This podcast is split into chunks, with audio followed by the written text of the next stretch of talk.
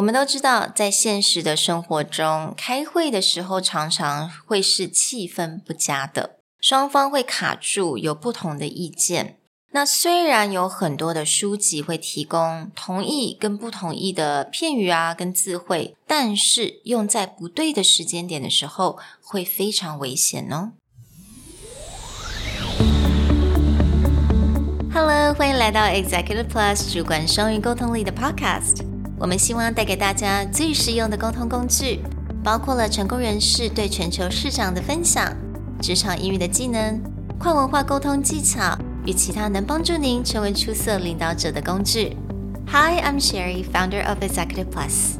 As a language trainer and certified coach, I've trained hundreds of managers from Fortune 500 companies such as Dior, Google, Deloitte, and Yahoo. And I'm Nick, Director of Communication Strategy at Presentality. I've helped startups raise millions of US dollars in funding and train the executives of publicly listed companies to present on the global stage. Welcome to the Executive Plus podcast, where you can take your communication and language skills from good to great.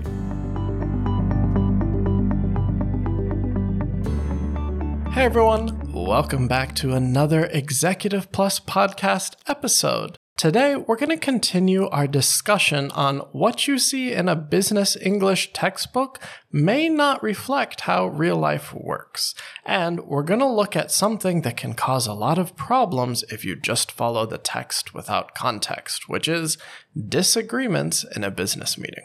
嗯，那我们今天就是要来 focus 在当我们真的要呃不同意对方的时候，尤其是在会议的时候，我们到底要该 用什么样的句子回应？因为我找到这本书之后，我翻一翻，我就发现啊，它这个 section，那虽然它提供的这些 statement 这些句子都文法没有错，那当然你也可以这么说，但是呢，一个很危险就是，当你用这些句子了，你就是等于说邀请大家来一起 fight。Right. So, as Sherry said, when using these phrases, which are grammatically correct, some of the more informal or colloquial phrases are good things to use, but the moment you use them, you need to be ready for the follow up argument because they're not done very tactfully. They're done as a way to be aggressive. Exactly. 所以这些句子等于说。 你没有错，你是 disagree，但是是非常强烈的做法，而且你并没有给对方任何有台阶下的空间。所以今天我们先来分享一下，就是这本书上面刚刚所 offered 的好了。So here are the sentences that's listed in the book. So we have, I beg to differ. I'm sorry, but I don't agree. I'm not convinced. I'm afraid that I totally disagree. And are there any objections? Mm. So as you guys can see, you know 这些句子没有什么错的，但是呢，当你真的用了这些句子的话，Are you actually ready for the fight that's gonna follow? Right. As we talked about in the last episode, rather than be formal or informal, it's better to be clear and concise. When it comes to disagreement, it's true. You need to be clear, you need to be concise, but you need to add a layer of tactfulness which means that if you use certain phrases, it's going to start a fight, as opposed to using better phrases, which will allow for a conversation, a debate, or a discussion, not an argument. 没错，所以我们要用比较圆滑一点的做法，一些说法，来让你的 disagreement 虽然你 disagree，但是你们还是可以共同的 collaborate，共同的去完成这个 project。 Even a phrase simple like, I beg to differ. I actually really like this phrase. But I beg to differ usually only works in a context where there's some kind of friendly back and forth, or you're known for having a debate with this person, but both sides can keep it not emotional. Right. One easy way to test out I beg to differ is the next time you see your spouse, significant other, boyfriend, girlfriend, and they say something you don't agree with, look at them straight and go, I beg to differ. If it doesn't start a fight, I will be shocked. Exactly. 所以我们到底要用什么样子的句子会比较委婉一点，会比较 tactful 一点呢？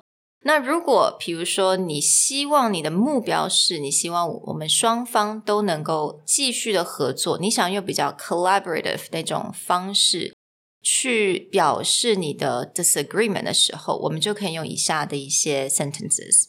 For example, what is the goal of?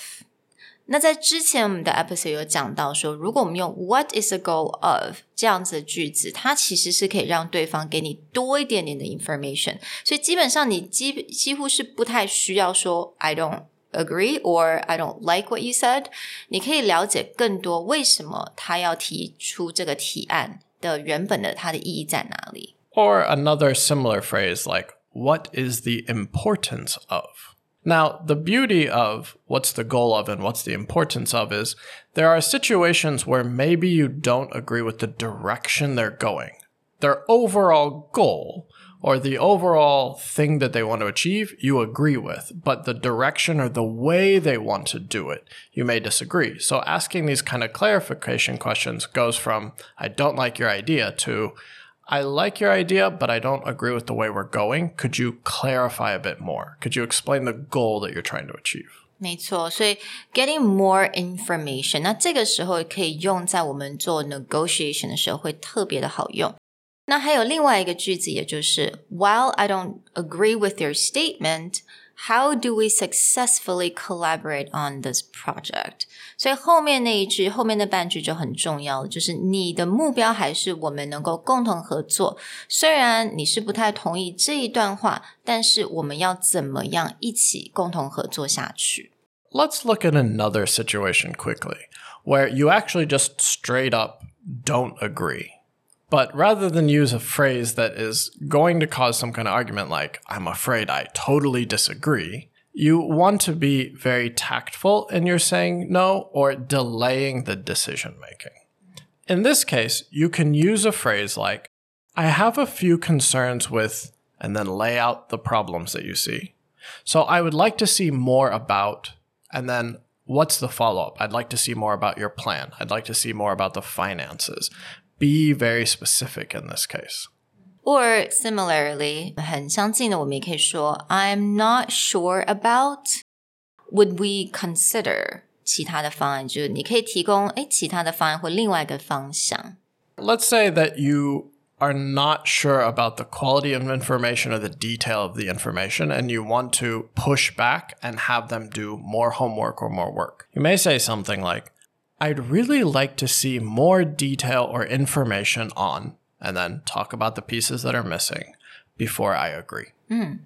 I like that one because you you kind of set a goal where we will agree on this, but there are just a few that's missing. So another thing that you can also say is we are not ready to make a decision based on the current information. Would you please perhaps you know asking for more time or asking for more information, right？请对方再给你多点时间或多一点的 information，才能够让你做这个决定。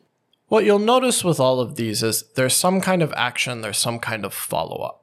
one of the things that most often triggers people in disagreement is when someone will disagree and they don't have a clear reasoning or logic behind the disagreement, or two, there's no follow up to fix the problem, or there's no follow up to change the outcome. Rather than doing any of the above phrases, you could just literally say no. And that will have the same effect as someone saying, I completely disagree. Because there's not a follow up anytime you disagree, anytime that you want to change the conversation, offering room to continue is a better way to be tactful about the disagreement. 所以重点就是我们要给对方空间去成长，空间去提供给你更多的呃 information，或者是改变他的方向。So we need to give them that room. 那最后一个呢，我们最之前我们有讲到，这个书上建议我们用 Are there any objection？也就是呃会议结束的之前，他说我们可以问这一句 Are there any objection？那老实说，again 这一句真的就是也是非常的 negative，因为 objection 这个意思就是说反对嘛。有没有任何人反对？You know, it really reminds me of like weddings. You know. Yeah, like before I married these two, does anyone have any objections? The idea is when you use the phrasing objections, you're looking for a no. Yeah. Exactly. Right? You're not. There's no other answer that's not concerns, follow-ups. It does anyone else want to say no? 当然，我们如果都 meeting 要结束了，我们为什么还要再找寻那个 no 呢？所以一定有其他比较好的句子可以使用。For example, you can say, "Do you have any other suggestions before we end the meeting?" Right? You're using suggestions as opposed to, you know, objection. Yeah. Right. Or do you have any questions or concerns? So very simple, but it's invitation for a collaborative effort. Well, we hope these phrases help you a lot. Again, three simple rules when it comes to disagreement clear, concise, tactful. Hmm. So the next time that you get into this situation, don't start an argument, start a discussion. We'll talk to you guys next time. Bye. Bye. 如果你喜欢我们的 Podcast，欢迎来追踪我们的主管英文 Executive Plus 的 Facebook。那也可以写信到我们的信箱 yourcareerplus at gmail.com。